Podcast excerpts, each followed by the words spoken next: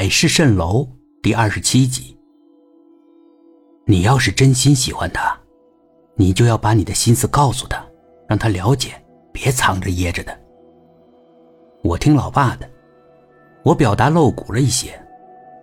我跟芳芳的交流逐渐升温，经常打一个多小时的电话，而他呢，回到京城后对大海的美妙有所遗忘。他劝我回京，继续跟他爸爸做研究。告诉我，他爸爸知道他在和我煲电话粥，竟然没有生气，竟然没有阻止他。他老爸说我聪明绝顶，不错，而我对回京的事情不表态，别的都可以谈。芳芳竟然找到了我的大姐、二姐做我的思想工作，大姐就比较直接了，她问我。为什么不回京？为什么要待在家里无所事事的？我无言以对。他又问起妈妈墓地的事情，这事完全没有启动的时候，他勃然大怒。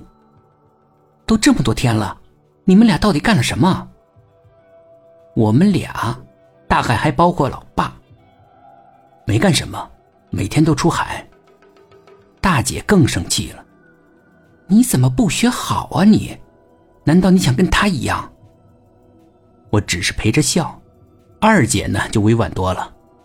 她问了爸爸的身体状况，把芳芳找她的事也详细跟我说了。二姐有个师妹跟芳芳很熟，她就很方便的跟二姐联络上了，又联络了大姐。这个姑娘不错哦。嗯，她真的很关心你。哦。二姐提示两句，就没有再按那个话题说下去。他想弄清楚我真实的想法，为什么不回京？他采取的是拐弯抹角的方法，也只有这个时候，我才痛恨我的沉默。这么亲近的人，我都不能表露出我的心迹，真是遗憾。唉。后来，二姐放弃了她的努力，她要找爸爸说两句，就结束我们的通话。我喊爸爸，没人应答。我只好走进了老爸的卧房，他直直的站着，望着窗外。老爸，二姐想跟你说两句话。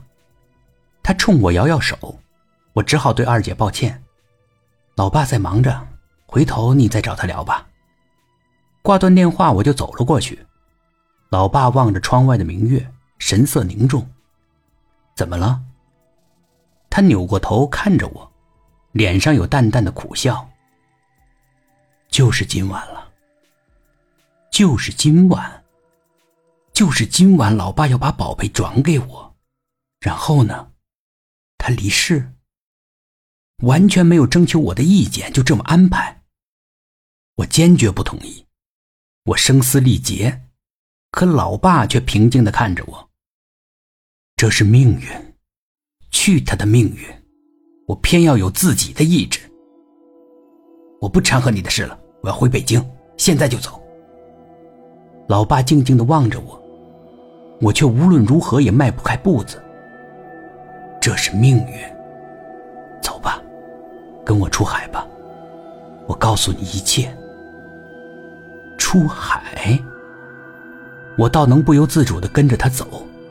我这个状态，我深恶痛绝。如果我不去，不接受那个宝贝。那老爸就能活下去。可我偏偏要去，不由自主的要去。我这不是在谋杀我父亲吗？